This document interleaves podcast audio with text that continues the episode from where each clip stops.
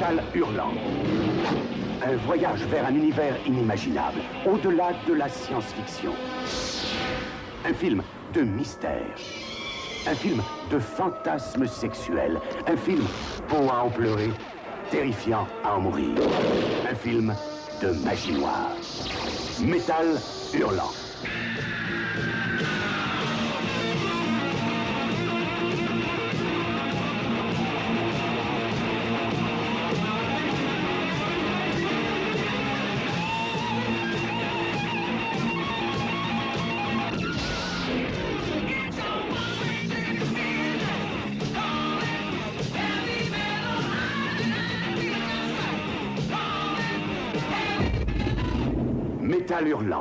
Machine à rêver.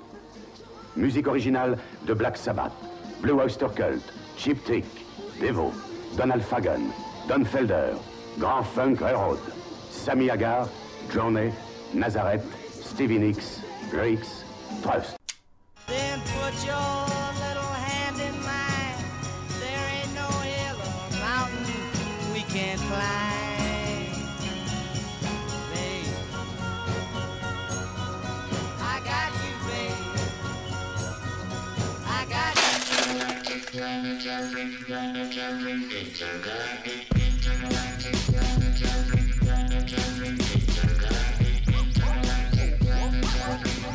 Et bonjour à toutes et à tous et bienvenue sur Radio Canu 102.2, la, plus rebelle des radios, pour les congrès de futurologie, émission de science-fiction proposée par l'équipe de programmation des Intergalactiques, super festival lyonnais qui aura peut-être lieu un jour, peut-être, on verra. Alors, je vais mettre une petite musique de fond, c'est vrai, on va faire en sorte que ce soit pas trop trop fort. C'est du vrai festival de science-fiction, tu vois. On est dans la Oui, science-fiction ça, ouais, qui est un euh, futur festival. Va-t-il euh, va-t-il y avoir un, événement? Voilà, on aura, on aura la BO de Heavy Metal en fond pendant qu'on parle, ça, ça mettra. Ça habillera. En tout cas, on est, on est là pour parler d'une œuvre qui nous tient extrêmement à cœur euh, au congrès Futurologie, puisqu'on va parler de Cobra Kai aujourd'hui. J'essaye chaque, chaque semaine. C'est d'ailleurs donc Cobra Kai, troisième saison. J'ai pas vu encore la troisième saison. Vais la voir. Comment tu fais Je- Ah, J'étais Day One, quoi. T'inquiète pas, euh, j'ai très en- autant, non peut-être pas autant, mais très envie de la voir. Eh ben non, nous allons pas parler de Cobra Kai, ça viendra un jour quand on offrira le festival de science-fiction et de karaté. Euh, mais nous recevons aujourd'hui euh, Clara Sebastaio. euh, Tiao, pardon, excuse-moi. je fais gaffe quand j'ai quand je l'écris en plus à pas, pas mettre un- une voyelle qui se Je perd au m'en milieu. doute un peu, oui. Ça va Clara? Bah ça va très bien et vous? Euh, bon, ça va, comme euh, on- Alors, j'ai d'apprendre une nouvelle à l'instant, regarde dans mon téléphone en fuyant ma clope avant de, de rejoindre derrière l'antenne, mais Jean Bacry, euh, Bacry vient de mourir. Je sais. Ah ouais, ok. Ouais, j'ai vu aussi. Ah ouais, mais J'ai le genre, il y a cœur 5 déchiré. minutes quoi. Ouais, Ok, j'ai- bah, non, Ok. mais euh, j'adore Jean Bacry en plus. Ouais. Il, Attends. le Ça meilleur va un mec peu qui moins tout grave. d'un coup. Toi, Ouais, ça va c'est vrai. T'aimes bien Ouais. Tout le monde donc, aime le voir voilà, râler. donc, euh, nous sommes le jeudi euh, 18 janvier 2021, où euh, nous sommes sur Radio Canu, et nous allons parler de Métal Hurlant. Transition. Fait plaisir qu'il n'y a plus d'écho qu'on démarre des émissions et que je suis en PLS et tout là. Il y a une petite maîtrise maintenant du truc, c'est cool. Eh ben Clara, parle-nous d'abord un petit peu de toi du coup. Euh, qui es-tu Clara? Euh, je m'appelle Clara Sebastiao Ah, du coup et euh, je travaille pour le cinéma Le Zola à Villeurbanne. Je suis chargée de programmation et d'événementiel. Ok. Cinéma. Ah, c'est les trucs où les gens allaient voir des films avant. Ouais, avec je un grand souviens. écran et des sièges. Dans, dans le- les temps anciens. Un peu comme un salon mais sans télécommande. Et avant ça, tu, euh, tu étais président de l'association qui, euh, si je dis pas de bêtises, hein, qui faisait les modifilms à Grenoble, c'est ça? C'est ça, euh, Ouais. j'ai été présidente une année pour les modifilms. Ce qui n'est ce qui n'est pas rien ma foi. Non, non, non, c'était une expérience riche, enrichissante et bien sympathique chez nos amis les Grenoblois. On avait, on était très très amis, on se voit moins maintenant euh, avec Karel qui l'avait monté. On faisait, on faisait plein de choses qu'elle a monté le festival en 2010, 11, 10, première année, je sais plus. Bon bref. Festival, ils ont dû annuler cette année d'ailleurs. euh, Oui bah ouais, de toute façon c'est c'est un peu, euh, moi je, je, te, je te le dis Nico, hein, je commence à voir les options pour euh, septembre pour les intergalactiques là, hein, parce que mi-avril j'y crois plus trop. hein. Ah, j'ai un notif du monde. Il vient d'apparaître. Ouais, bon, que, je que savais de déjà. Merci que de nouvelles en ce début d'émission, on, on ne s'y attendait pas? Tu sais ce que c'est aussi aujourd'hui? Vas-y. Mon anniversaire. Non, c'est vrai, tu me l'as dit la semaine dernière. Eh ben, Euh, Bon oui, j'ai peut-être dit. Nicolas. Oui, c'est vrai. Merci. J'ai pas dit qu'il y avait. Il y a Nicolas Sébastien Landais qui est toujours là, comme, comme toujours. C'est cool cette musique, je trouve que ça, ça, ça enjaille un peu pour parler, tu vois, ça fout l'énergie et tout. Pour parler de tout sauf du film encore. Oui, c'est on, y- bah, bon, on a le temps. Mais on a le temps. on a le temps. Mais on peut quand même poser la question à Clara. Mhm. Pourquoi as-tu choisi euh, cette œuvre pour nous rejoindre aujourd'hui? Alors, euh, Nicolas m'avait un peu prise au dépourvu en me proposant de participer euh, à l'émission parce qu'on avait eu rarement en fait des conversations sur euh, la science-fiction. Et c'est pas un univers au final que je maîtrise si bien que ça, même s'il m'intéresse beaucoup. Et j'ai commencé à explorer plusieurs pistes et je me suis rappelé que j'étais tout à fait passionnée et fascinée par l'univers métal hurlant. Euh, et je trouvais ça très intéressant de partir euh, du euh, film d'animation parce que déjà ça peut nous donner un point de vue très très large sur l'œuvre métal hurlant et heavy metal aux États-Unis. Euh, et également parce que moi ce que j'aime dans le cinéma c'est le fait que ça soit euh, complètement pluridisciplinaire et que Mhm. ça englobe euh, tous les arts. Mhm. Euh, et là c'est ce qu'on a, on a du film d'animation, on a de la série, on a du film live, euh, des magazines, de la BD, des expos, euh, du, de la musique, enfin ça réunit un peu euh, tout ce qui fait l'esprit métal hurlant. Du coup, on va pas que parler du film, on va parler de l'univers métal hurlant dans son, dans son ensemble. Voilà, tout à fait.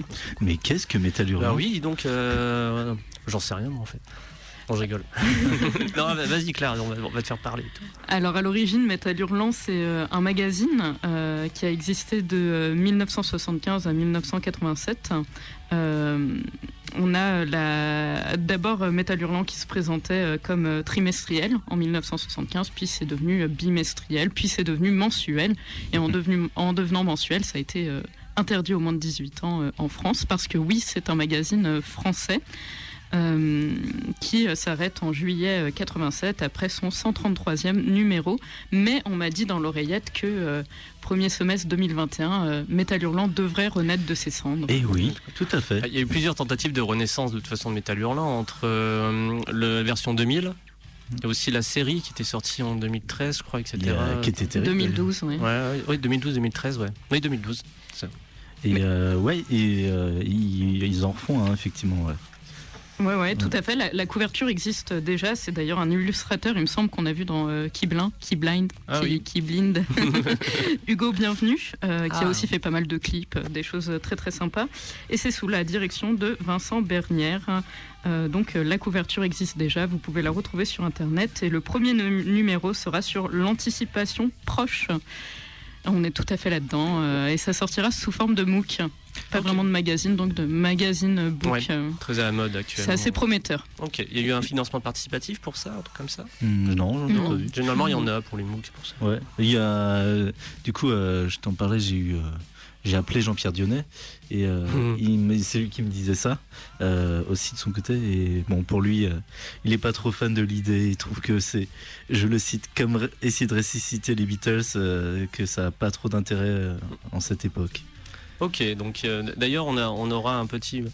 Allez, on peut, on peut faire intervenir Jean-Pierre là qui. euh, oui, bah vas-y. Jean-Pierre, euh, viens. euh, qui, euh, qui a été adorable au téléphone et qui euh, a accepté de laisser un petit message. Tout à fait. Bonjour, je m'appelle Jean-Pierre Dionnet.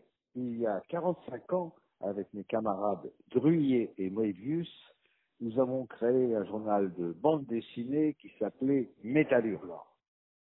Métal Hurlant, plus tard, est devenu un magazine américain, le premier à ma connaissance. Ça s'est appelé Heavy Metal. Et ça continue toujours. On en est au numéro 300. Métal Hurlant est devenu un film en 1981. Heavy Metal, The Movie ou Metal Hurlant, La Machine à rêver, le film. Donc, on a peut-être eu raison, d'autant que dans la réalité, nous avons été rattrapés. Et sommes-nous prophètes? Je n'en suis pas sûr. Mais nous avons su très tôt que la fin du monde avait déjà commencé. Et voilà, Jean-Pierre Dionnet qui a laissé un message. euh, T'as enregistré ça comment du coup? Quand tu l'avais au Euh, téléphone ou il t'a laissé un truc sur le répondeur Ouais, je- euh, en fait, je lui ai demandé, euh, vu que je suis sur un truc Apple, c'est très pratique, euh, on peut envoyer les messages euh, des répondeurs. Du Ok. coup, euh, je lui ai demandé, euh, je lui enverrai l'émission évidemment, et je lui ai demandé le, le, de laisser un message sur répondeur euh, après avoir discuté un peu. euh, pour qu'il me donne quelques anecdotes. Euh, et il a bien accepté très gentiment Ouais, de laisser ce message. Donc C'est merci très drôle, on dirait qu'on vient d'écouter euh, un message radiophonique de Oui, Lina. euh, le, son, le son est pas C'était très cérémonieux. C'est le côté répondeur aussi. Ouais, c'est clair. Ouais, j'ai dû le découvrir parce qu'il avait fait une. Au début, il a fait. euh, ah, je commence, alors oui, puis il fait. Ah non, je reprends et tout, etc. Ah oui, oui. Il a fallu, il a fallu reprendre l'objet en lui-même. Ah, ça aurait donné plus de naturel. C'est vrai. Mais euh, ça fait plaisir d'avoir Jean-Pierre qui était invité au festival 2019 d'ailleurs, au passage. Ouais, pour parler de Mad Max, entre Ouais, autres. Tout à fait. Ouais, euh, Petit papy très sympathique. euh, et qui on avait fait euh, des interviews des, euh, des intervenants du, intervenantes du festival et il était parti dans un couloir à un moment enfin vraiment euh, il avait parlé super longtemps mais c'était cool ce qu'il disait hein, tu bois ses paroles et qui parle de toute façon Jean-Pierre Dionnier euh, t'es Oui. content quoi C'est ça. Et du coup, pour les gens qui ne savent pas, c'est un des créateurs euh, de, du magazine, donc Métal Hurlant. Et il en était, je prends un des Métal Hurlant, le magazine qu'a ramené Clara, il en était le directeur de publication et de la rédaction. C'est ça, tout à fait. Ouais. Euh, du coup, je pense qu'on peut même revenir à l'avant euh, Métal Hurlant, la genèse Mhm. un peu du projet, euh, puisque on était à une période où on voyait fleurir pas mal de magazines de BD dans le genre, notamment Pilote, dirigé par euh, Goscinny. Goscinny qui avait recruté Druyet, Druyet qui avait recruté Dionnet pour faire des scénarios. Puis ils sont tous barrés, ils ont monté les humanoïdes associés pour publier euh, Métal Hurlant. Donc Goscinny s'est retrouvé seul. euh, avec, euh, avec ce concurrent euh, en face. Et entre-temps, on a aussi eu euh, l'écho des savanes, Mhm. euh, qui aussi en fait a, a donné le déclic à Dionnet et Druyet pour euh, commencer l'aventure euh, de leur côté. J'allais te dire, ça me rend nostalgique, mais j'étais pas né encore. À l'époque où tout ça s'est créé. Ouais, bon, on l'a- croisé, toute cette imagerie, etc. Ouais. De toute façon, euh, quand on était gamin, même dans les années 90, c'est c'est resté. hein, de façon, via les parents, de même, hein, rien que ça. Ouais. Effectivement. Oui, et puis pour euh, tous, toutes celles et ceux qui sont montés à Paris, euh, on, avait, on a pu voir euh, Feu, euh, le kiosque de Boulet, Mhm. on a pu voir Futuropolis, Ton Futur, toutes ces librairies SF qui ont fleuri. et, et on a un peu l'impression d'avoir participé à tout ça dans un sens quand même, de- de- d'être un peu la relève de, de cette, de cette belle aventure. Bah, en tout cas, euh, c'est quelque chose qui rend assez fier euh, quand on aime la SF, c'est de se dire que effectivement, euh, Metal Hurlant et surtout tous les créateurs de BD et, et- et etc qui vont avec sont français et que on a on déprécie souvent euh, ce qu'on fait en SF en, en cinéma français, ça se comprend, mais en niveau BD et Oui. bouquin, on est à un niveau assez grandiose. Mm, mm. Bah justement, euh, grâce euh, aux Humanos, qui ont vraiment la plus belle pépinière, à mon sens, euh, de- d'illustrateurs SF. Et du coup, euh, comment, comment on est arrivé à ce film Metal Hurlant euh, euh, Comment tu l'as découvert, je voulais dire? Comment je l'ai découvert Parce que je pense que j'ai d'abord commencé avec les magazines, Ouais. en les chinant, en brocante, en en discutant avec deux, trois amis. Puis, euh, vu que je suis assez euh, cinéphile, euh, j'ai vite été amenée euh, au, au film d'animation. euh, qui, que je pense que j'avais déjà vu euh, des images de ce film, notamment euh, cette femme sur son oiseau euh, volant, euh, très impressionnante, très guerrière. Euh, et c'est ce qui m'a mené euh, vers cette œuvre-là. Toi, tu as découvert comment? Ouais, bah, comme, euh, comme euh, on parlait du film la dernière fois en VHS, on m'a filé ça entre les mains et je me suis, euh, je me suis plutôt bien éclaté. De toute façon, quand t'as quand t'as 14 balais, qu'on te met ça entre les mains, t'es plutôt content. Et que t'es un mâle cisgenre. Euh, euh, parce que je l'ai regardé là en fait et j'ai fait ah, what the fuck quoi. Ouais. Euh, C'était une re-étrange expérience, on va dire. Le euh, public cible, ah ouais. plutôt les mâles cisgenres. Ah ouais, ouais, ouais, mais c'est. c'est- Et puis on est sur le- la toxicité euh, masculine, enfin, euh, masculiniste de ouf, quoi. Oui. Enfin, vraiment, quoi.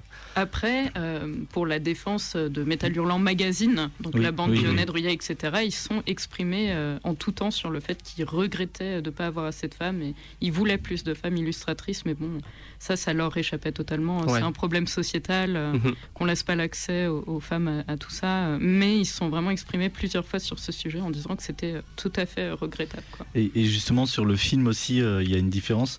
J'ai eu, euh, par un autre hasard, c'était pas prévu, mais j'ai eu Marc Caro aujourd'hui au téléphone. Normal.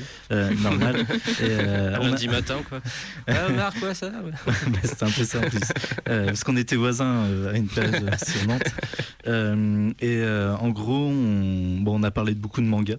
Euh, D'ailleurs, vous saviez qu'il avait, il avait rencontré Otomo et Satoshi Kon? Non. ah, C'est ouf de- d'avoir rencontré deux des plus grands euh, figures du, du manga et bref, des dessins animés japonais euh, du monde entier.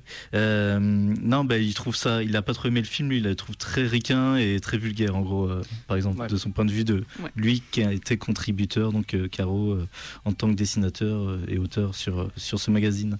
Bon, on est quand même là pour donner envie aux gens euh, de voir le film. On va donner envie. Il y, a, il y a des bonnes choses. Ouais, Et si des on, si on le resituait d'ailleurs ce film, Ouais. on va dire dans, dans sa date, dans ses. Qui l'a on va réalisé donner name dropping. Nico, c'est à toi. Euh, non, parce que je retiens jamais le nom de ce réalisateur qui, qui, est, qui est plus un coordinateur d'ailleurs qu'un réalisateur, et, Ouais. je dirais. Euh, mais Oui. euh, qu'est-ce que. Bah, Clara, je sais que tu as bossé le sujet, donc vas-y. Présente-nous le film. Euh, du coup, Metal Hurlant, le film, est sorti euh, sous le titre de Heavy Metal en 1981. C'est un film canadien, euh, mais avec plein de collaborateurs, puisqu'il se présente plus ou moins sous la forme d'omnibus. Ces films où on a plusieurs chapitres dessinés par différents illustrateurs, réalisés par différents réalisateurs, et avec un fil rouge. Donc, euh, pour le pitch de base, un père rentre d'un voyage intersidéral sur Terre pour donner un cadeau à sa fille. Et ce cadeau, c'est le Lochnar, une espèce d'orbe euh, verdoyante qui est en fait le mal absolu. Et euh, cette orbe va raconter à la jeune fille, après avoir euh, tué sauvagement son père, euh, euh, plusieurs histoires lui démontrant à quel point il est le mal et à quel point il a fait le mal autour de lui. Ça, c'est tout le fil rouge du film. Donc après, on suit ces histoires avec cette orbe qui réapparaît à, chaque, à chaque petit épisode. Chaque petite histoire est donc l'adaptation d'une histoire d'un auteur un peu associé aux humanoïdes, enfin à Metal Hurlant le magazine.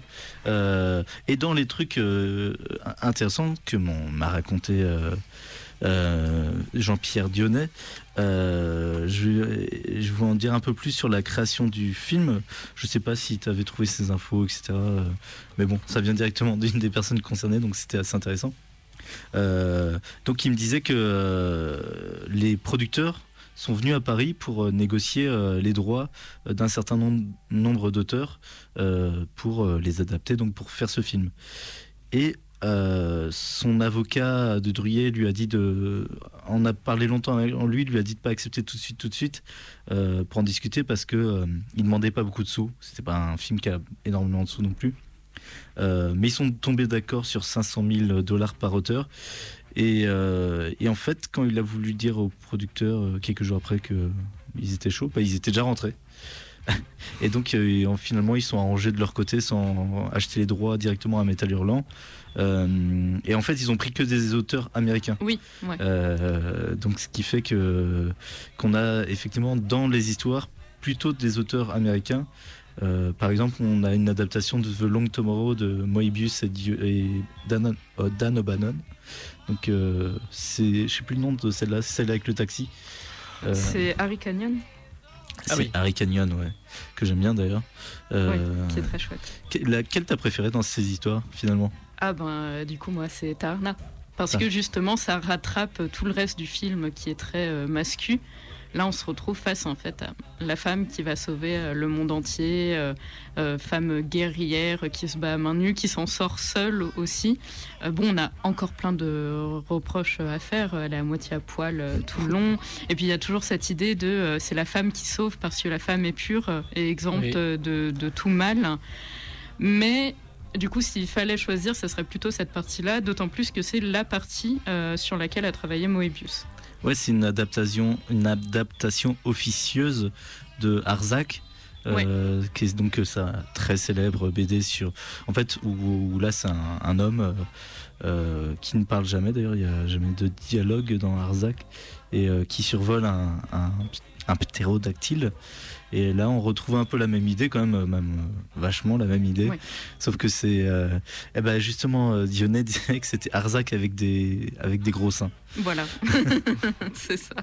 C'est ça parce que, euh, Euh, en fait, euh, le, le problème de ce film d'animation-là, dans la représentation des femmes, c'est pas tant les gros seins.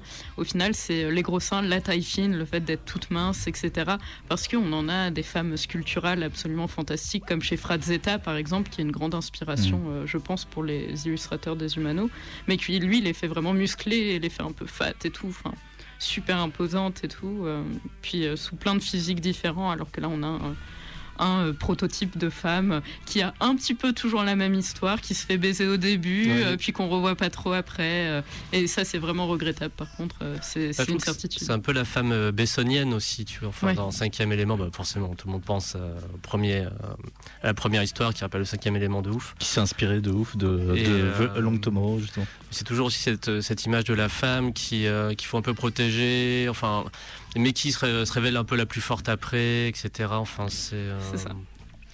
Il y a, mais moi, ce qui me fait penser à Frazetta aussi, c'est les. Il y a Richard Corben dans les, euh, dans les illustrateurs, euh, donc euh, dont est tiré, je ne sais plus quelle histoire d'ailleurs. C'est Den. Ouais, Den. Oui, oui, bah, bah, oui, en Avec fait, la euh, saga de Den de la- Corben. la fameuse saga Den qu'il a, qu'il a faite en BD aussi.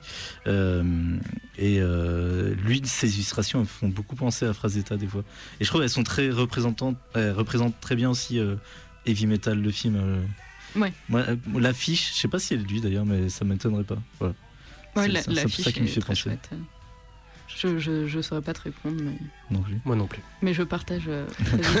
Nous sommes avec toi, Nico. Richard Corben, c'est cool. Mais il a ce côté-là aussi de montrer euh, des femmes à, à, à gros nibards. Euh, Ouais. c'est- c'est le nom, c'était le nom d'un groupe de métal. euh, Ok. Gros connu, nibards, Gros Nibards, ouais. ouais. Ouais, puis c'est Et- quoi. Ça- Planète Gronibar, ouais. Ouais. Et ben moi, c'est comme ça que j'ai connu finalement. Ah oui Non. Ouais, je suis désolé. Hein, euh, c'est pas, c'est pas, c'est pas si jeune cet épisode. Et euh, Saison 12, épisode 3. Ouais, saison retombé 12. dessus. J'ai vu, je trouve un extrait, j'ai retrouvé de bien intéressant. Du Et coup, je l'avais toujours euh, pas vu. Alors je connaissais le, méta, le magazine, hein, du coup, euh, via mes parents, forcément. Euh, des, des papas et maman boomers, ils, euh, qui aiment bien le rock euh, et la SF, ils avaient forcément des métal hurlants. Mais euh, ouais, du coup, ma première interaction avec cet univers, c'était C'est de faire bizarre, quoi. le fameux épisode avec Kenny qui, qui part sur la planète Groniba. Euh, mais du coup, ça m'a donné envie, enfin, ça m'a rappelé déjà euh, que ça existait, ce film. Mhm. Et parce que forcément, étant petit euh, dans les années 80, oui, forcément, j'avais vu, déjà vu des visuels, j'avais connaissance euh, sans trop le savoir de ce film. Et euh, du coup, j'ai découvert peu de temps après d'ailleurs. Ouais, bah, de toute façon, c'est un passage obligé dans, quand tu te cultives sur le cinéma bis, etc. hein, Tu, le, tu le regardes à un moment, quoi. Ouais. Mais, euh, mais ouais, ça, ça, ça vieillit, quoi. Enfin, c'est de ouf. hein. Enfin, c'est assez impressionnant, quoi. Moi, ça passe sur plusieurs. C'est juste euh, la, la technique euh, sur le, toute la partie, euh, la première partie qui est donc qui est écrite par Dan O'Bannon et qui est un peu le fil, euh, fil rouge de, Mhm. de tout le film. Euh, Il y a donc c'est une espèce de d'animation. C'est peut-être pas de la Tu parles rotoscopie. de Soft Landing? Ouais, de, de Toute la partie où ils ouais. sont dans l'espace, dans une voiture. euh, Non, bah, c'est- Non. non, non, celle de, Celle de de la petite fille avec la- ouais, du ouais. coup. Ouais. Et euh, je trouve que là, il y a. Fait sur le générique, on sent un côté euh, un peu sale euh, dans l'animation, mais je trouve que ça participe aussi euh, au charme du film. Bah, c'est Harold Whittaker qui a travaillé dessus, qui a aussi travaillé sur les 12 travaux d'Astérix. On a quelques perles comme ça dans le casting de Metal Hurlant qui sont assez rigolotes. Oui, oui, grave, pour le coup. Parce qu'ils ont été chercher des. euh, des euh, auteurs de. Enfin, des, des réalisateurs d'animation et des animateurs chevronnés qui viennent d'un peu partout. euh. J'imagine qu'il y a des gens de chez Don Bluth, des gens de chez Disney, etc. Non, ben pas, pas tant que ça au final euh, pour euh, l'ouverture euh, qui est assez belle. C'est une ouverture dans l'espace avec, je pense, de la roto où on voit Ouais, je une, pense aussi. une voiture euh, qui débarque en blanc, une musique euh, rock euh, incroyable. Bah, euh, c'est euh, John Bruno qui a fait euh, les effets spéciaux de SOS Fantôme. Hmm. Et en fait, c'est produit par Yvan Redman. C'est ça. Ce que j'allais Qui dire. Il y a Harold. Remy aussi qui fait une voix. Il y a Harold Ramis qui Ouais. a fait une voix. Donc on a toute la team SOS Fantôme euh, qui est. euh, Et qui est sur ce euh, film-là. Et il y a aussi, euh, comment il s'appelle Euh, Il y a un auteur, celui qui a fait ce Captain Stern. Là. Il, il- il a bossé aussi longtemps sur. euh, euh, sur euh, Il a bossé sur. euh, Ouais, attends. c'est euh, Bernie euh, Wrightson. Eh ben, lui. qui est auteur de comics, qui a écrit pour Creepy et Eerie, deux pulp américains, et qui est sur SOS Fantôme. Et qui est sur SOS Fantôme, qui a fait le storyboard, etc. Donc, Ouais. mais je me suis fait la même réflexion que toi en, en checkant. C'est genre vraiment, il y a la team, ouais, Ghostbusters quoi. Ouais, c'est ça, tout à fait, c'est assez rigolo. Et euh, il y a aussi un peu le côté euh, dans les acteurs, dans les voix, on retrouve John Candy Ouais. euh, et Eu- Eugène Levy, euh, c'est le papa dans American Pie. Euh, désolé. Non, non, vas-y, déroule. hein. Et, euh, et non, mais du coup, euh, c'est marrant parce que eux aussi, c'était un peu une. Enfin, ils ont pas mal bossé ensemble, ces deux-là. Donc, euh, ça se voit qu'il y a hum, ouais, des incohérences fortes qu'on retrouve dans, dans les auteurs, euh, qu'ils ont retravaillé ensuite euh, dans, dans leur carrière. Mm. Donc, euh, j'ai l'impression que c'est un film qui a hum, créé des liens, peut-être. Je sais pas s'ils existaient déjà ou pas. mais- Euh, pour euh. Redman euh, et le reste, si ça existait déjà oui, sur, oui, euh, pour eux, eux, oui. Sur, euh, sur euh, Stripes et Meatball, par exemple. Oui, oui, bien sûr, oui, pour eux deux, oui. Mais ouais, c'est marrant, moi j'aime bien cet effet un peu euh, bande de potes, au Oui. final, euh, qui se retrouvent, le monde est tout petit. Et pour euh, continuer sur euh, Captain euh, Stern, donc euh, pour nos chers auditeurs, Captain Stern, c'est euh, l'histoire euh, d'un capitaine complètement corrompu euh, qui passe devant le tribunal. Et euh, un homme un peu idiot, un peu faiblard doit le défendre, sauf qu'il possède le Lochnar et il se transforme en un espèce d'Hulk. Et donc c'est Paul Sabella qui est à qui est à la réalisation de cet axe-là. Et Paul Sabella a commencé à la réa avec Métal Hurlant. Puis après, il a fait que du Bob le bricoleur. ok. Bah, c'est bien. Le bricoleur. Oui, on peut. C'est une très bonne chanson de motivation pour la musculation. Ok, Je plaisante, hein. Ok. Enfin, quoi que ça peut marcher. Je- Et il y a euh, celui de. Il y a Pino van Lamsverd. Euh, J'avais vu qu'il avait fait des trucs pas mal euh, aussi. qu'il avait fait Astérix chez les Bretons. Ouais, Et, c'est ça. Et euh, la série euh, Spirou. voilà. Et il est décédé l'année dernière, donc euh, paix à son âme. Ah, Paix à son âme. Mais aussi euh, récemment, il y a euh, donc Richard Corbin, Ouais. euh, dont je parlais, qui est mort euh, en 2020 aussi. Voilà. Qui était un, quand même un, un très grand auteur euh, de chez Metal Hurlant, qui a été édité par les Humanoïdes Associés, etc. c'est vrai qu'en 2021, du coup, le film il a 40 ans cette année en fait. C'est vrai. Ah oui, c'est ça va, vrai, je, je venais vrai, juste de à fait. ca- de 80 à 2021, il y a un truc à dire. il y a un truc Non, à dire mon cher vois. auditeur, c'était fait exprès, car nous allons aussi loin. C'est ça. Et en 2024, on parlera de Wonder Woman 1984. Et, et, euh, hier, je- donc, je, je voyais sur Twitter euh, que euh, Gorkab, un youtubeur, euh, Thomas, de son prénom, regardait Johnny Mnemonic parce que hier, dans le film, il se Ah, passe ouais. le 17 janvier 2021. Ah, mais c'est fait. Donc il regardait le jour même. de- C'est- une motivation pour regarder Johnny Mnem- Mnemonic, effectivement. complètement. Ça et Takeshi Kitano. Oui. Est-ce que donc donc toi c'est euh, Julien Oui. ça serait lequel ton épisode préféré pour le coup? Je les ai revus du coup tout à l'heure. Euh, je me rappelle que quand j'étais, la première fois que j'ai vu que j'étais, j'étais gamin, euh, j'aimais beaucoup le premier. Et du coup, je l'ai forcément vu après le cinquième élément. Puisque quand j'ai vu, je fais Ah, le cinquième élément. Donc forcément, ça- Ouais. mais c'était vraiment pas longtemps après, enfin 97-98. Du coup, j'ai vu tardivement, mine de rien. Ouais. Et euh, ouais, je me croyais plus jeune quand je l'ai vu, mais non, attends. ah bah voilà. Moi aussi je l'ai vu après le cinquième Et, euh, et j'aimais bien celui-là. Je, ben, comme Clara, j'aimais bien toute cette, toute, toute cette fin, etc. Avec euh, l'héroïne qui, euh, qui part euh, en mode revenge. Euh, j'aime bien l'oiseau aussi à la fin. Enfin, il, est, il est mignon. Ouais. Je, je le trouve mignon. Moi, J'aime bien les En animaux. plus il est coup, blessé. Et euh, ta ta ta, je redéfile. En plus, j'ai vu tout à l'heure. Je me souviens, j'aimais bien la petite partie, même si c'est vraiment pas la plus ouf avec le procès. Ouais. Ouais, qui, Captain qui- Stern. qui est vraiment toute, ouais, qui est vraiment toute bête, quoi, mais qui. euh, Et euh, ouais, j'ai je- là, j'ai- là, j'étais un peu sous le choc en le regardant tout à l'heure. J'ai fait ah ouais, quand même et tout. Il y a beaucoup de seins quand même. Ah ouais, qui accouchent très facilement les femmes. et ouais, c'est- Ce qui est désolé, pas un souci, mais mais- ah ouais, non, mais c'est une vision. euh, ouais, c'est euh, et c'est vraiment un peu la vision du mal alpha, du genre il- Ouais. il recueille une meuf à moitié à poil et puis euh, euh, et puis ben elle va dire bon bah allons-y, euh, Pour te je peux te remercier, remercier, ben allez, je couche avec toi. Ouais, ou encore l'histoire du, du gamin qui est un petit nerd qui, qui se fait propulser dans l'espace, il se trouve avec euh, finalement avec un corps d'Apollon, etc. Et, et pareil, il croise la meuf, il, ouais, il la sauve de la noyade, fait bon, ben oula, qu'est-ce qu'on fait, tu vois? Ouais, mais justement, il y a un côté méta dedans où. euh, Ah, c'est vachement. c'est- Ouais. Que c'est écrit par des mecs et qui mettent leur. Oh, c'est moi. C'est toi ça? Ouais, désolé. Là, c'est mon anniversaire. C'est ma sœur qui m'appelle pour. Voilà. Je sais pas pourquoi. non, mais moi je trouve que le euh, alors il s'appelle Den. Ouais. Euh, il est intéressant parce que donc il y a tout ce côté effectivement, comme tu dis, euh, mal alpha, gna gna, De euh, ouf. Mais il prend, il assume l'auteur parce que l'auteur euh, et c'est Dionnet qui me disait ça aussi.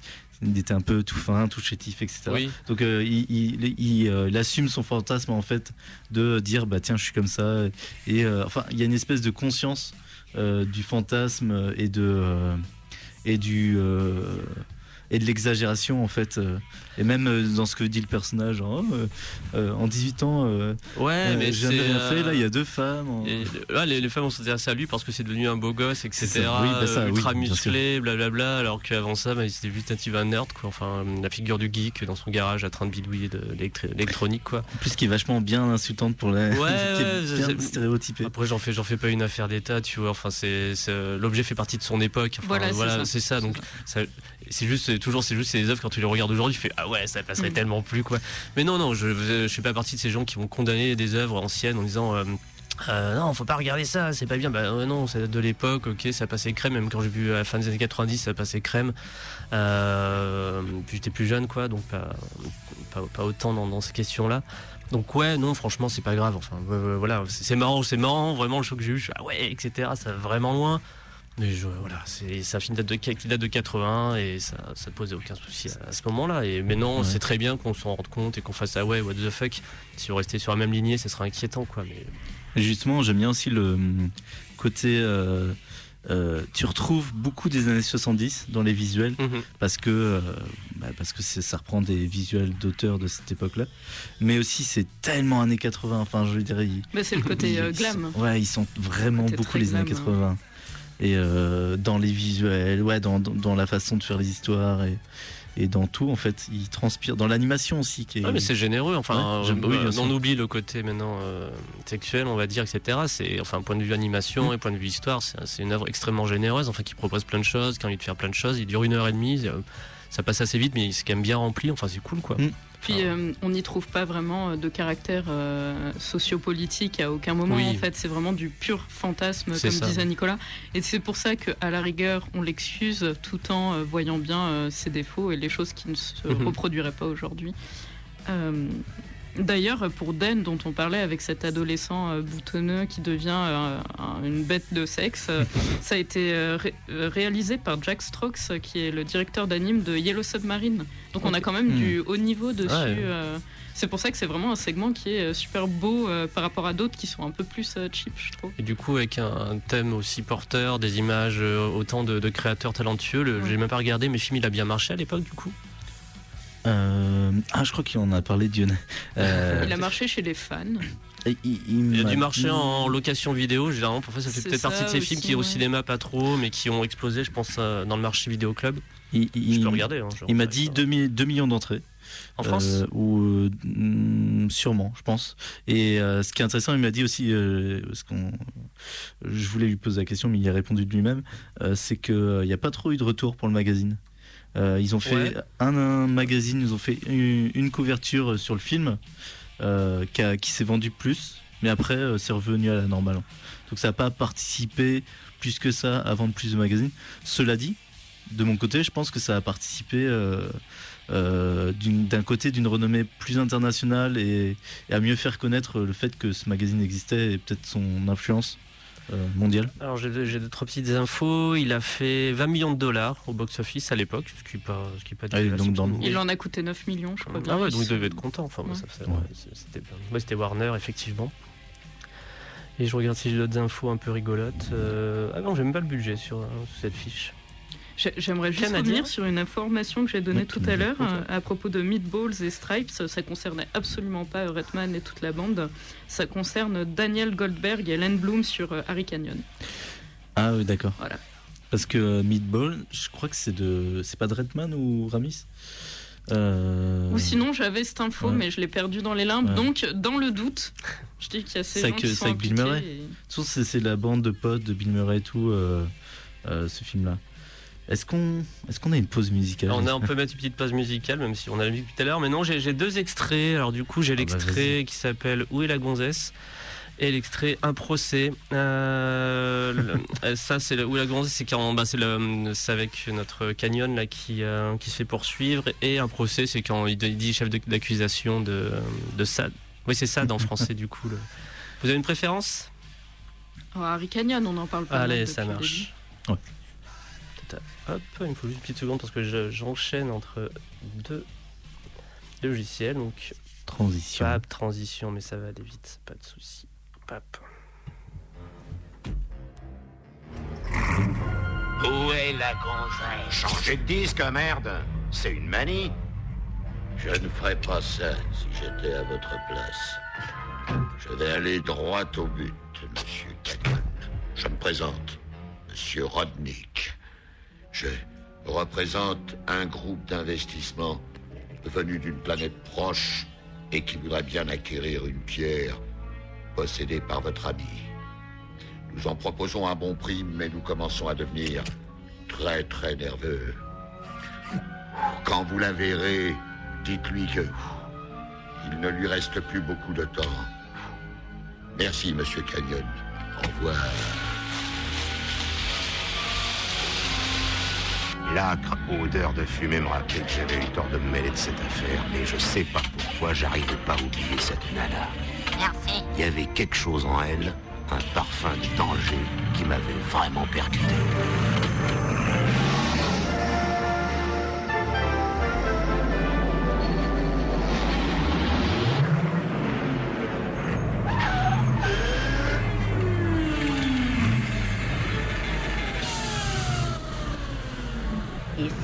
Message service. Message pour Harry Canyon. Acceptez-vous le PCV Retrouvez une amie femme à la Statue de la Liberté à 16h. Stop. Fin du message.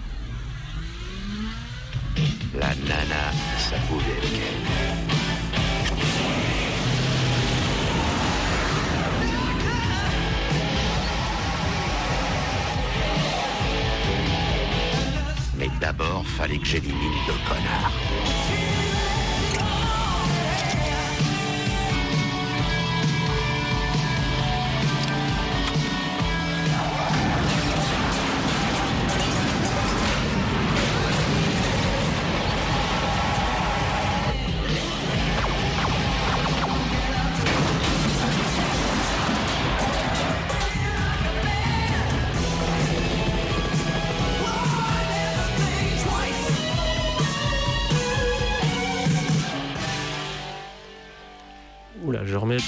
Fond, voilà.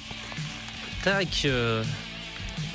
Et donc euh, un extrait donc Harry Canyon qui, pour, qui se fait poursuivre, etc. dans une aventure palpitante de Et vous êtes toujours sur Radio, Radio Canyon Canyon 102.2, la plus rebelle des radios. le petit rappel, ça Ah non, ça s'améliore d'émission en mission, j'adore, moi je suis content. Euh, Bah parlons-y, ouais, parce que là on, on Euh. l'entend depuis tout à l'heure, on, en a plein les oreilles. euh, juste pour revenir, euh, Clara insistait pour que je euh, dise qu'on on n'a pas dit de conneries, c'est bien euh, Ivan Reitman qui a réalisé Meatballs. Ok. Et donc il y a bien Harold Ramis au scénario. Et tu disais qu'il y avait d'autres gens Et qui ont qu'il y a participé. Len Bloom et Daniel Goldberg. Ouais, ça, fait, du quand même ouais, 4 ouais, personnes. Ça fait quand même quatre personnes euh, et voir si dans les acteurs il n'y a pas en plus euh, des gens qui s'y rajoutent. Euh, la musique, ah bah, euh, quand on aime bien ah, le, le, allez, le rock, on va dire, C'est du metal ou pas alors? Bah, ça dépend des, des fois. hein. Oui. Parce qu'il y a Divo, c'est du post-punk plutôt. Euh, Il y a du, euh, il y a du euh, Cheap Trick, c'est du rock, je dirais. Mhm. Après, tu as du, un peu du heavy metal, ouais, j'ai l'impression. T'as un Euh, peu du hard rock aussi. Ouais. Euh, j'ai recité Dionel. je- On s'est appelé, euh, j'en profite pour donner les infos. Donc on Euh, va finir par le savoir. Euh, il, euh, euh, non mais euh, j'en profite pour avoir, pour avoir des informations. Euh, non, lui, il était très content. Il me disait de, que ça soit euh, euh, Bernstein, c'est ça qui fait, qui fait la, Bernstein. ouais, la musique parce que c'est euh, c'est celui qui a fait la musique des sept mercenaires. Ouais, Euh, ce que je ne savais pas, enfin ou que je n'avais même pas fait gaffe. Et ce qui est marrant, c'est que euh, Elmer Bernstein a aussi fait la musique des Dix Commandements de Cécile B2000 et, Et de- les Dix Commandements sont cités dans euh, le film. Moi, j'ai dire, il a fait la musique de Ghostbusters aussi. c'est incroyable. Genre, il y a vraiment beaucoup de gens qui ont bossé sur ce film. Donc voilà, vous, vous faites un marathon Métal Hurlant puis Ghostbusters. Ah, ça, fait- ça doit faire un peu bizarre quand même. Ça change, c'est vrai qu'il n'y a pas autant de, de seins. Non, c'est vrai. Mais euh, Bien qu'on en ouais. devine un à un moment. Non, en y pensant, c'est un scénar un peu euh, qui pourrait. Enfin, qui aurait pu être un dessin animé, quoi, Ghostbusters. Euh, c'est un scénar très. Euh, Enfin. Il y a euh, un côté BD, très quoi. cartoon Ouais, aussi. ouais. euh, ouais, ouais, ouais, Ouais. c'est vrai. Mais du coup, pour euh, les personnes qui connaissent pas euh, le magazine Métal Hurlant et qui Mhm. se disent mais pourquoi ils parlent de rock euh, On parle de SF. C'est parce qu'en oui. fait, euh, c'est c'est en effet une BD, euh, une bande dessinée de non pas une bande dessinée, un magazine de bande dessinée Mhm. de SF. Mais c'est aussi ce qu'on va appeler après euh, de la BD rock et donc du magazine un peu rock parce qu'il y a des chroniques euh, sur la musique, il y aura des chroniques sur des bouquins, des chroniques sur des films. C'est plus qu'un magazine de bande dessinée. Et pour ce qui est du rock, c'est rigolo parce qu'un jour, euh, les amis de Rock and Folk se sont pointés euh, voir Dionnet et ils lui ont dit bah, écoute, on a quelqu'un, on sait pas trop quoi en faire, c'est un bon élément, mais il nous sert un peu à rien. Est-ce que vous voulez faire quelque chose avec? C'est Philippe Manœuvre euh, qui va contribuer à la partie rock euh, de Métal Hurlant. Rédacteur en chef, même, je vois là, sur ce magazine en tout cas. Sur le numéro. Merde, il y a des numéros quelque part.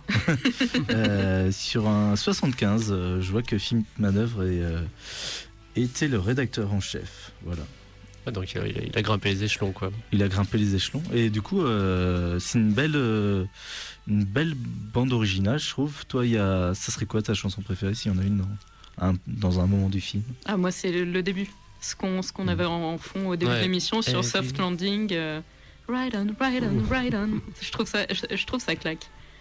je, je vais regarder qui avait fait celle, euh, cette euh, musique-là parce que j'ai pas retenu. Moi, je crois que en le revoyant, c'est ultra cliché, mais c'est vraiment la chanson heavy metal Ah oui. euh, qui est dans la partie écrite par bah, Dan O'Bannon. D'ailleurs, c'est il a écrit sur deux scénarios. hein. Il a écrit et donc cette deuxième partie où il a écrit les scénarios, c'est B. euh, B, euh, B17. B17, ouais, j'ai- je voulais Ouais. dire à l'anglais. Euh, et donc, euh, moi, la chanson heavy metal euh, Take a Ride de Don Felder, je trouve qu'elle marche super bien sur ce passage-là, avec les vaisseaux. Oui, bah, de toute façon, l'intro, elle est cool. Hein. C'est- Ça démarre et ça, ça fout la pêche, comme, un- comme notre émission, du coup. Était- au début, on était en pleine forme. Et, euh, et du coup, la musique, je regardais, c'est de Jerry Riggs. Je connais pas du tout pour le coup euh, pour euh, Radar Rider. Non, moi non plus. Pareil. Mais du coup, sinon, on trouve. Toi, ce, ce serait quoi ton moment musical préféré? Ouais, celui-là. Moi, je, Ouais. écoute, je, je suis pas très original, mais non, non, il est, il est carrément cool, quoi. Enfin, quand, quand j'ai lancé cette VHS euh, chez moi, je fais, oh, mais c'est quoi ce truc terrible, etc. Quoi, c'était en mode, ça fout, enfin, ça mettait vraiment la pêche, c'était atypique. Euh, et j'avais beaucoup aimé, quoi. Après, c'était pas, c'était pas un de mes films préférés non plus, trop, trop, que j'ai découvert à l'époque, mais ouais, ouais, j'étais, euh, je, je disais, ah, je suis content d'avoir vu celui-là, quoi. Ouais, grave. Enfin, ça fait partie, comme je disais, d'une filmo euh, de cinéma, cinéma bis, euh, enfin nécessaire, quoi. Tu peux pas passer à côté, vraiment, quoi. D'ailleurs, il n'y a pas eu trop de, euh, de, de films du même genre qui sont sortis. Enfin, on n'en connaît pas trop d'autres. Enfin, à part le Metal Hurlant 2000 et d'autres trucs comme ça. Euh, Qui l'a vu du coup? Non, Non plus. ça a pas l'air ouf. J'ai pas osé. Apparemment, c'est en fait la suite de Taharna, le dernier segment de Metal Hurlant. Mhm. Ça reprend ça. Bah, il est, et- en tout cas, je l'ai croisé gratuitement sur YouTube. Ah d'accord. Bah, il est, euh, je faisais des recherches pour comme des tout trouver des extraits ou n'importe quoi. Si t'es abonné, t'as mis la euh, cloche. non, non, mais j'ai juste regardé deux images. J'ai fait ah non, j'ai Metal Hurlant, j'ai pas même en taper un deuxième. J'avais vraiment autre chose à faire. Et euh, du coup, ouais, ouais, non, bah, il est, je sais pas si vous êtes curieux, j'étais un peu surpris, mais il est en entier. Il a l'air tout à fait euh, accessible. Ouais. Peut-être un jour. Écoute, Oui, faut- je sais pas si je suis Il prêt. a si peu de choses à regarder. Mais euh, Dans un contre, moment de ouais. doute. Ouais, non, pourquoi pas en vrai. euh, Je trouve que du coup, c'est vrai qu'il est très unique. Tu demandais si, Oui. si on a eu d'autres choses dans le genre. euh, euh, vraiment, En tout cas, il Bah, a- en omnibus, en tout cas, euh, moi je vois pas. il y a la très bonne revue lyonnaise Laurence 66 euh, qui, qui a ce côté omnibus où ça prend un long scénario, c'est de la BD euh, SF. Ça prend euh, donc un scénario et c'est plusieurs auteurs qui, qui font qui, qui font l'histoire euh, bout par bout quoi. Enfin plusieurs dessinateurs différents. c'est un cadavre exquis, plus ou moins, non? Ou le scénario déjà prévu de Il y a un base scénario d'une personne Ouais. et euh, il y a plusieurs auteurs de BD euh, qui vont euh, le dessiner. ouais. C'est pour ça que ça me fait penser à ce que tu disais en omnibus. je, je connaissais pas trop cette expression. Bah, c'est un, c'est un copain de Grenoble d'ailleurs, bisous à Guillaume Lopez euh, qui se reconnaîtra, euh, qui est absolument euh, fanatique des omnibus euh, japonais Hmm. et qui m'a fait découvrir des trucs euh, de malade et qui m'a fait aussi euh, découvrir euh, le terme. Ok. Ok. Eh bien, un bisou. Moi, je, je connais la collection Lopez. Omnibus, etc., qui euh, regroupe généralement les œuvres d'un auteur, euh, un peu comme la Pléiade, etc. Mais c'était oui, je ne connaissais pas, pas dans ce, pas dans ce contexte-là. Après, il l'utilise comme ça, je l'ai réutilisé. Euh, On, on va mettre un copyright de son côté, comme ça, s'il y a un problème de définition, ça sera de sa faute. Oui, on a donné son nom, son prénom. On peut le retrouver Ouais. sur Facebook et lui envoyer des messages si, voilà, si vous écoutez cette émission. Et envoyez-lui des bisous, s'il vous plaît. Euh, moi, moi, en musique, sinon, j'ai repensé. Donc, il disait qu'il y a Black Sabbath. Je vois pas trop quel moment il y a Black Sabbath, mais il y a sûrement un, petit moment. Et il y a Divo, et j'aime vraiment Ouais, beaucoup Divo. on l'a déjà passé, Divo. Et, euh. j'encourage à écouter Divo. Du coup, euh, tous ceux qui m'écoutent, écoutez ce Et magnifique Stevie Nicks. film. Ouais. Il y a Steve- Je suis moins fan. Mais c'est marrant parce que du coup, c'est pas forcément des groupes de heavy metal. Euh, ça aurait été pas mal un petit Iron Maiden d'ailleurs. Ouais, complètement. Mais, euh, mais c'est du rock euh, années euh, 80 quoi. Et ça fait très bien le taf. Et ça euh, apporte beaucoup, beaucoup, beaucoup à l'univers, je pense. Ouais, puis c'est une petite capsule temporelle aussi, et c'est euh, ça qui est amusant. Enfin, c'est vraiment euh, euh, 81 dans un, dans un film, à la fois dans, dans son esthétique et dans, dans sa zik, quoi. Enfin, et, ça se voit de façon, la bande-annonce qu'on écoutait en début d'émission, il y avait à la fin, il, enfin, c'est juste la citation, une name dropping de avec la musique de ta, ta, ta. il fait que ça, il dit juste attention, aventure de ouf et compagnie, et, et sain. Et, euh, et après, il fait, voilà, il fait, il voulait vraiment rameuter la, la jeunesse de l'époque pour. euh, pour faire entrer du monde en salle, quoi. Mais d'ailleurs, apparemment, le, le film a rallongé sa, sa sortie, euh, a décalé sa sortie parce que euh, il y avait un gros gros travail sur les droits euh, pour la musique. Ah bah oui. Tellement c'est conséquent. Ouais, Ouais. mais pa- pareil, c'est typiquement le genre de, de CD musicaux qui, enfin, de- c'était pas des CD du coup, de vinyles qui devaient se vendre comme des, ou cassettes qui devaient se vendre comme des petits pains à la sortie du film, hein, même si les gens allaient pas, pas voir le film, je pense que ça aussi une compilation tout à fait, tout à fait agréable. Puis la pochette devait être badass. Ouais, elle est cool, ouais, le je l'ai- devant les yeux forcément, elle défonce quoi. Ouais, et soit, du coup, je pense que ça a vraiment. euh, que c'est un, un, un espèce d'événement culturel des années 80, euh, début années 80, qui a été euh, assez impactant Mhm. euh, dans la culture. En tout cas, euh, bah, on voit bien, nous, ça nous a marqué d'une façon ou d'une autre, euh, et on est tombé dessus. euh, et ouais, je pense que c'est un film. bah, pour que South Park en fasse un épisode un peu hommage, Oui, à c'était. mon avis, oui, ça- même aux États-Unis, ça a dû avoir son, son Bah, surtout impact. qu'aux États-Unis, ça continue encore Mm. l'aventure euh, métal hurlant et Mhm. je me demande si euh, l'impact est pas assez fort, l'impact visuel, euh, imaginaire, euh, vu que ça a persisté jusqu'au 300e numéro, tu disais? C'est que Jean-Pierre qui dit encore ça. un- Ouais, mais c'est Jean-Pierre, ouais. Euh, ouais, mais je croyais qu'il parlait du, du, du métal hurlant français. Mais... Ah non, ils ont fait D'accord, 138 numéros. Ouais, euh, avec la radio sur des le métal 38, hurlant donc je pense français. qu'il Mm. devait, enfin Jean-Pierre Dionnier devait parler de ça. Ah non, 133. Ah. 133. Mon 3 ressemblait à un 8. Fake news, fake news. Hello. Ce que je trouve cool en tout cas sur le titre, c'est que heavy metal et metal hurlant, ça sonne trop bien, que ce soit en français ou en anglais, quoi. Ouais. Enfin, c'est- voilà, je sais pas ce que ça donnera en allemand, par exemple, ou en espagnol, quoi. D'ailleurs, Met- c'est- metal hurla- hurlante. C'est c'est marrant parce que euh, le, le titre a même pas été trouvé euh, par euh, Dionnet de Metal Hurlant. C'est euh, c'est Nikita euh, Mandrika euh, de l'Écho des Savanes qui a trouvé le titre euh, du magazine. Il avait commencé un peu l'aventure avec eux parce que c'est l'Écho des Savanes, comme je le disais, qui les a lancés. Puis après, il est un peu revenu tout pono parce que l'Écho des Savanes, ça marchait plus et Hurlant euh, avait vraiment pris de l'ampleur. Mais c'est lui qui a trouvé le titre, juste en se disant que Fusée hurlante, ça sonnait pas bien. donc il a cherché dans le même genre, il a décliné tout ça. Hmm. Et ouais, bah c'est. euh, ah, par contre, pour le film, c'est Dionnet qui a trouvé le sous-titre euh, La machine à rêve. C'est beau, hein Ouais. c'est super beau. C'est beau parce que aussi ça traduit vraiment euh, ce qu'ils essayaient euh, de euh, donner aux gens à l'époque. Bon, c'est du rêve très post-apo, du rêve très dystopique, c'est presque du rêve cauchemardesque, mais il y a toujours euh, ce côté voyage, ce côté autre dimension qui nous transporte un peu et qui donne au mot rêve sa, sa dignité, sa légitimité dans le sous-titre. Oui, parce que ça a aucune. c'est comme un peu de la fantasy, comme par exemple dans Star Wars, pour prendre on va dire, la plus grosse de fantasy, fantasy science-fiction. C'est que d'un point de vue euh, physique, c'est-à-dire les lois de la physique sont, enfin, sont absolument pas respectées. Aucun Oui. moment, il n'y a rien qui tient jamais, quoi. C'est vraiment. euh, C'est pas de la. c'est l'onirisme euh, fa- fantasmé, etc. On est enfin type qui descend d'une bagnole pour aller sur la terre, etc. Enfin bref, c'est on, on est dedans parce que c'est la suspension d'incrédu- d'incrédulité et euh, Qui fonctionne. Ouais, Ouais. c'est ça qui fonctionne. Ouais, Parce que l'univers est tellement tout Limite, il y a des gens qui vont se retrouver dans l'espace, qui vont survivre, enfin, etc. On n'est pas, voilà, enfin, les, les vaisseaux font du bruit, enfin. il y a- il y a- Une femme se marie à un, à un robot. Oui, d'ailleurs, c'est un truc qui m'a fait rigoler, euh, qui m'a vraiment fait rigoler dans Comment les robots demandent à la fille, euh, après avoir une relation avec, fait euh, Ah oui, on se met- veux-tu bien m'épouser, etc. Elle fait Ah non, euh, j'aurais peur que tu me trompes avec le grip. Hein. J'avoue que là, j'ai- j'ai- j'ai j'ai tapé mon, mon Moi- petit éclat de rire. Moi, ça m'a fait sourire quand elle dit euh, Es-tu circoncis, robot? Oui, oui, il y avait ce passage, c'est super bizarre. Bah, c'est le segment le plus rigolo, le Oui. plus léger. Ouais, il est marrant. Et puis, euh, il y a. Enfin, il y a toujours ce côté un peu presque attendu. Du coup, il y a un jeu avec euh, justement la, sexualité too much. Euh, et euh, limite, en tant que spectateur, on s'y attend. Et il y a un jeu avec ça. Et qu'ils qu'ils aillent encore plus loin. Que ce soit avec un robot.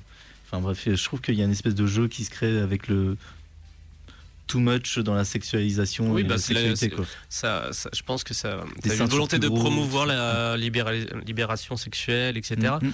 Oui, ça, C'est- juste que le, le rôle de la femme là-dedans est toujours très. euh, enfin, ouais, enfin, la être demandeuse, elle est. euh, elle est quand même dans une espèce de carcan, euh, genre, euh, ouais, t'es t'es jolie, donc, euh, ouais, enfin bref.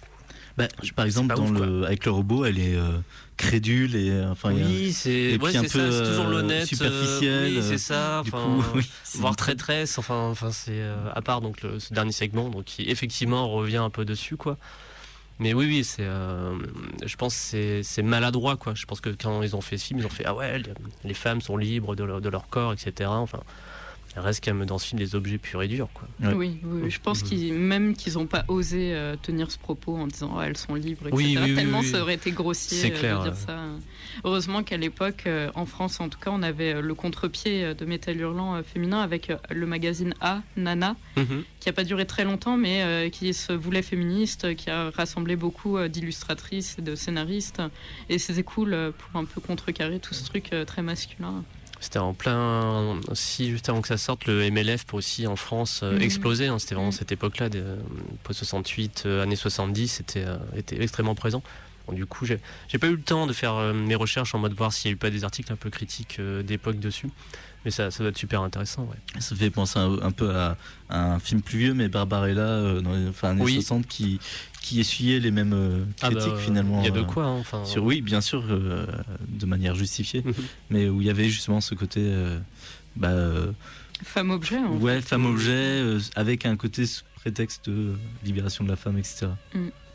C'est vrai qu'il y en a, eu- il y en a eu beaucoup. euh, Barbarella, Galaxina, euh, Spermula, euh, toutes euh, des femmes en fait qui étaient là juste parce qu'elles ont un corps de femme euh, et puis et puis c'est tout.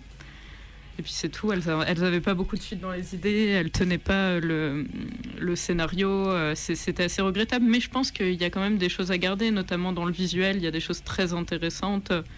Et à voir si on peut y reprendre maintenant à une autre sauce euh, et impliquer la femme d'une manière différente avec cette esthétique-là. En tout cas, je pense que ça a aussi fini de stéréotyper le, le geek de l'époque et le nerd qui, euh, qui euh, se nourrissait de tout ça. En fait, on disait ouais, mais regarde, Oui. euh, regarde, voilà ce qui l'intéresse, quoi. C'est les femmes en combi, gros seins dans l'espace, quoi, con- concrètement. Et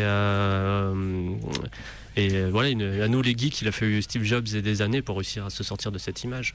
Mais euh, d'ailleurs, t'en parlais euh, en disant heureusement qu'il n'y a plus trop ça, mais on avait reçu un cours euh, l'an dernier euh, français Ouais. avec un geek, mais c'était encore plus stéréotypé que, Ah bah, que dans Metal Hurlant du coup. hein. oui. 80, ça va. Alors c'était bien fait, euh, il y avait des producteurs et tout derrière, mais moi, je- tu te dis ah, ok, ils en sont encore là. Bon, très bien. Ah, bah non, c'est très gênant euh, quand c'est fait de nos jours. Mais, mais je trouve que ouais, c'est- c'est vraiment daté effectivement encore. Ça devient daté en- heureusement. Oui. Là, je l'ai vraiment ressenti. hein. J'ai dû le regarder une autre fois dans les années 2000, je pense. J'ai dû le remater un jour, c'est sûr. Et j'ai fait oui, bon bah ok. Je pense que ça m'avait un peu moins intéressé. Enfin, il y avait plus la, la découverte était plus là. Euh, mais là, ouais, ça m'a fait, ça m'a fait bizarre. Je oh, quand même. Mais euh, tout en me marrant, en me disant ouais, quand même, ils sont, ils sont bien éclatés, quoi. Et euh, il nous reste quelques minutes. Du coup, est-ce que Clara, t'aurais, euh, par rapport à, à notre sujet, tu aurais des choses qu'on n'a pas abordées qui te Les auteurs peut-être du magazine, je sais pas. si- Ouais, si choses, enfin, Ouais, un, angle qu'on a qu'on n'a pas du tout discuté encore. J'étais en train de me faire euh, la réflexion et puis euh, tu m'as parlé. ah merde.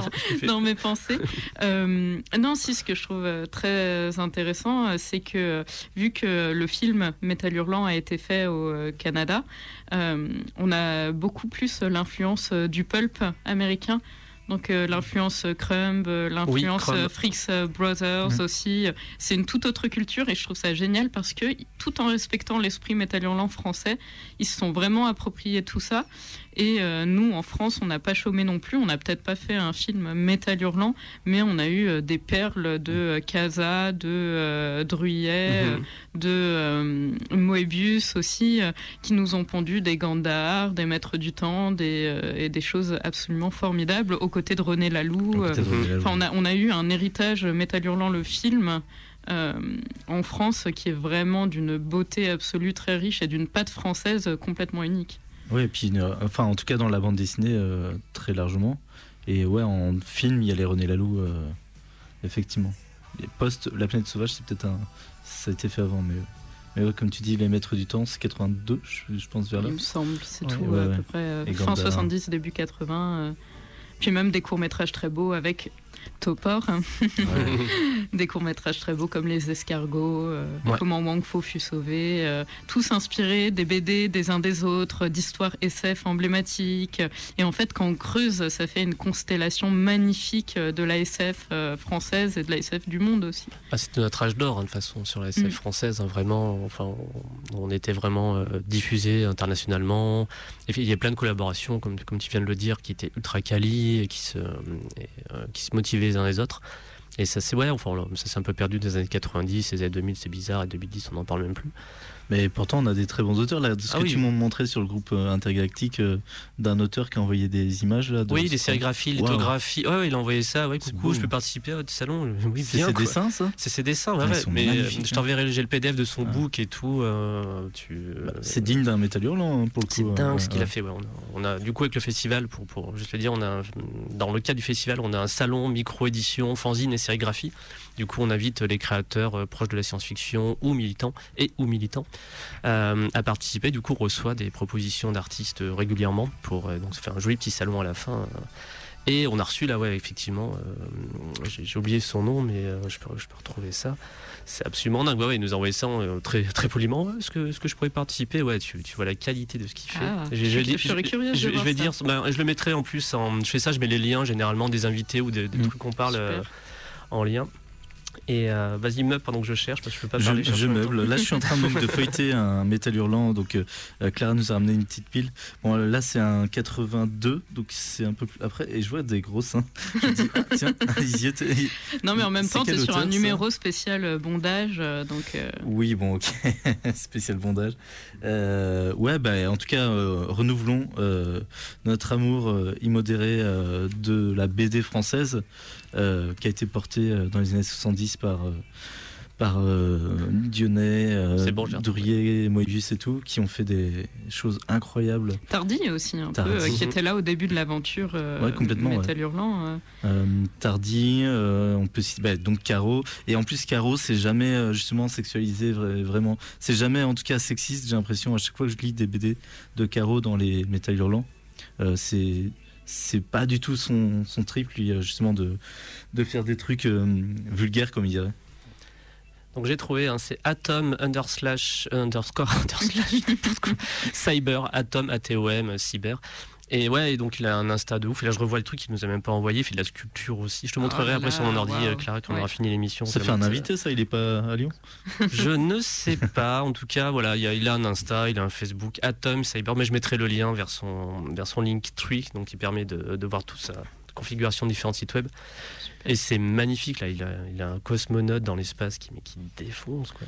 Clara, toi, on peut retrouver ton travail quelque part en venant au, cinéma Le Zola? Au quoi? Hein, hein, quand on, sera, quand on sera ouvert, euh, ouais, euh, venez. euh, on a plein de choses de prévues avec le festival Envouement, avec euh, les Intergalactiques, avec AOA, avec toute la team qui est là ici ce soir.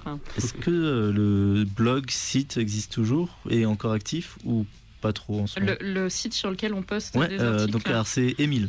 Euh, oui, c'est l'Émile. l'Émile. euh, L'Émile est toujours euh, actif. euh, C'est quoi le c'est l'émile.com c'est l'émile-zola.com, je crois. Ou, euh, oui, il me semble que c'est ça. On mettra le lien de façon. Et euh, moi, j'écris des articles en parallèle pour euh, Sueur Froide, bientôt pour euh, Rédemption TV. C'est un site de euh, streaming Trop britannique euh, qui fait beaucoup de Pink Weiga, de Jean Rollin, de Jess Franco et tout ce qu'on adore. Trop cool.